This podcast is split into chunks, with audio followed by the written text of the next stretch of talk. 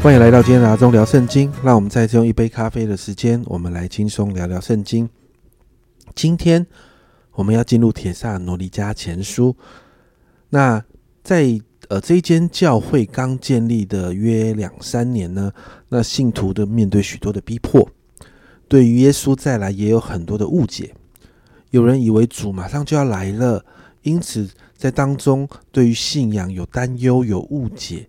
所以保罗就觉得他们的信仰呢需要更成熟，也需要更深的被喂养。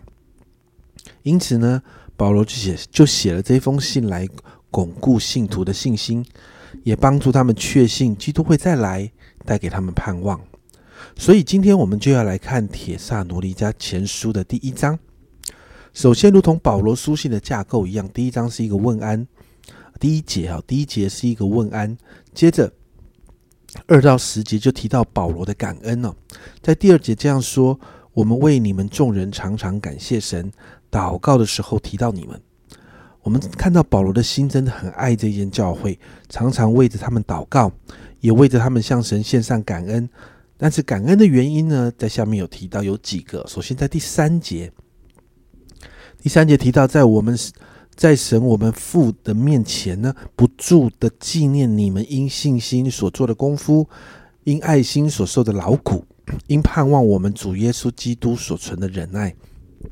我们看到这一间教会有因着信心带来的服饰，有因着爱心在困境中经历劳苦，也因着盼望耶稣再来而带出的忍耐。在这个地方。保罗强调，这个教会有信、有望、有爱，在这间教会都可以看到。接着，保罗对于铁长罗尼加教会就提到，你们是蒙拣选的。保罗过去也同样的对加泰教会提过一样的事情，原因是因为当福音传到他们那里，他们经历了神的大能。保罗形容这福音的大能，不独在乎言语，也在乎全能和圣灵，并充足的信心。保罗提到，使徒们带着福音的大能到了铁到了铁萨罗尼迦教会，是他们真实的看见，而且明白的。而且最宝贵的是，这些信徒在逼迫患难中，第六、第七节，并且你们在大难之中蒙了圣灵所赐的喜乐，领受真道，就效法我们，也效法了主。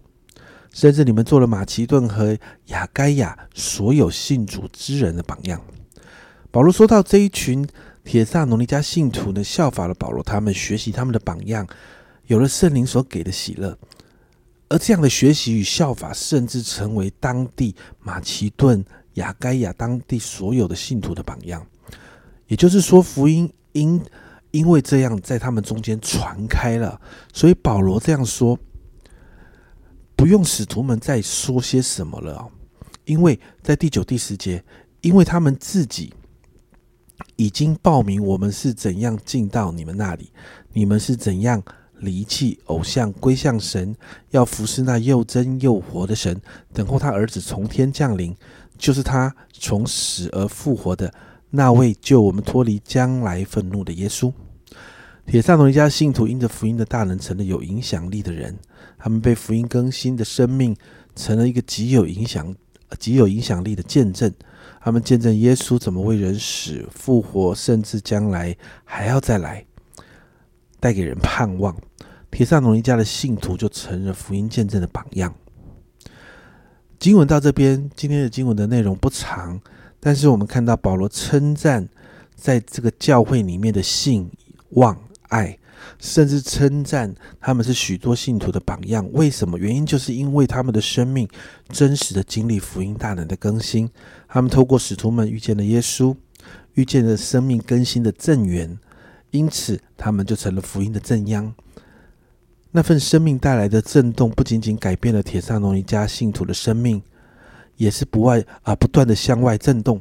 经文提到马其顿和亚该亚当地的信徒都受了他们的影响。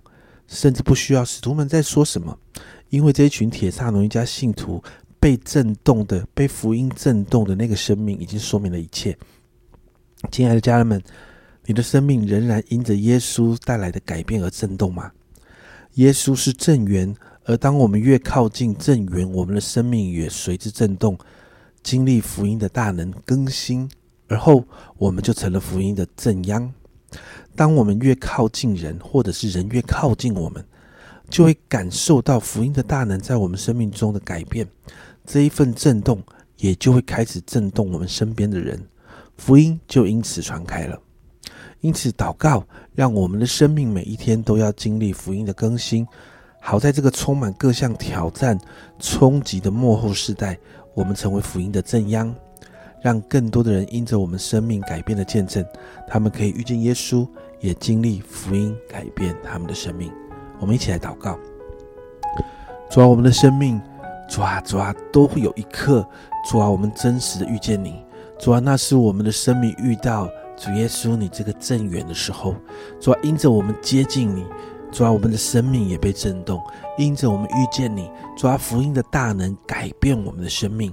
主啊，主啊，我真的向你来祷告，那份改变持续的震动我们。主啊，主啊，不是一个里程碑，好像我们就停住了，而是主啊，主啊，那一份改变是不断不断的每天震动着我们。好，让我们因着生命不断的被福音更新的震动影响着，主啊，所有我们靠近的，或者是人啊啊人靠近我们，主啊，他们都要被震动，主啊，就好像耶稣的祷告，主啊，愿你的国降临，愿你的旨意行在地上，如同行在天上。主，我们就好像那个行走的祭坛，我们去到哪，天国就在哪，福音的震动也在哪。主耶稣，我谢谢你来帮助我们，让我们的生命真的带着影响力。可以影响我们所接触到的所有人，谢谢主，好让他们可以在我们的生命中找到耶稣你自己。这样祷告，奉耶稣基督的圣名求，阿门。家人们，让我们成为福音的正央，耶稣是正源。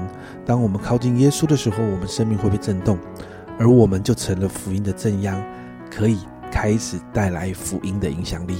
这是阿忠聊圣经今天的分享，阿忠聊圣经，我们明天见。